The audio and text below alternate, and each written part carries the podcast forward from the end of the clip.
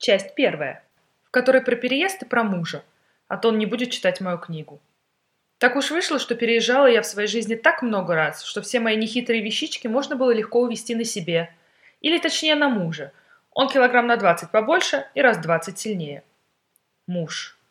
Он появился в моей жизни очень неожиданно и сразу спутал все мои планы по покорению всех мужчин этого большого мира. Ну пусть живут, что ж теперь. Они так никогда и не узнают, каково жить рядом с вулканом, никогда не зная, что произойдет в следующую секунду. Если вы думаете, что я говорю о своем бурном характере, то ошибаетесь. Бурный характер имеется в нашем мире у каждого. Нет-нет, я о том, что в моем присутствии все крушится, ломается, разбивается, в том числе и я сама. Так что мой муж – это святой человек, нечто между бодигардом и ангелом-хранителем. Неплохо, правда? Это если учесть, что по подсчетам моей бабушки я уж больше десяти лет как безнадежна и для замужества непригодна. Вот так. А все потому, что замуж надо выходить в 18, а не в 28. Подумаешь, одну цифру перепутала. Люди и худшее творят. Так вот, к переезду, как мне казалось, мы приступили вооруженные до зубов. Минимум мебели, карантин в городе, запрет на всяких помощников, на которые мы благополучно наплевали. В самом переезде не было ничего смешного. Если не считать того, что при разгрузке вещей мой муж уронил в шахту лифта небольшую такую деталь комода. Но все же без нее комод выглядел как-то неполноценно – Поэтому на следующий же день я позвонила в Дом управления и попросила вернуть нам эту детальку. При этом я себе представила это так.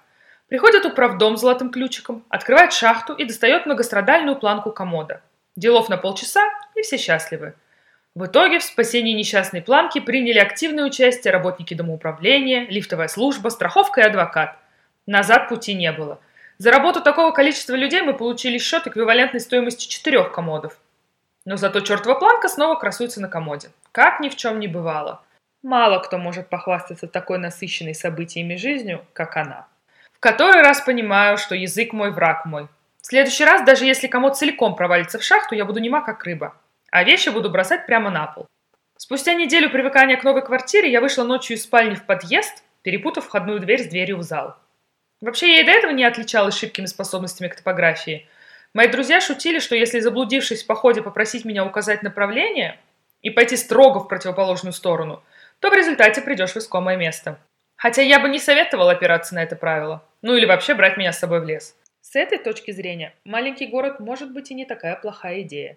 Здесь, наверное, даже мне будет нелегко заблудиться. И не то, чтобы я родилась и прожила большую часть своей жизни в мегаполисе. Не поймите меня неправильно – до окончания школы я жила в маленьком российском городе, в 10 раз больше моего нынешнего места обитания.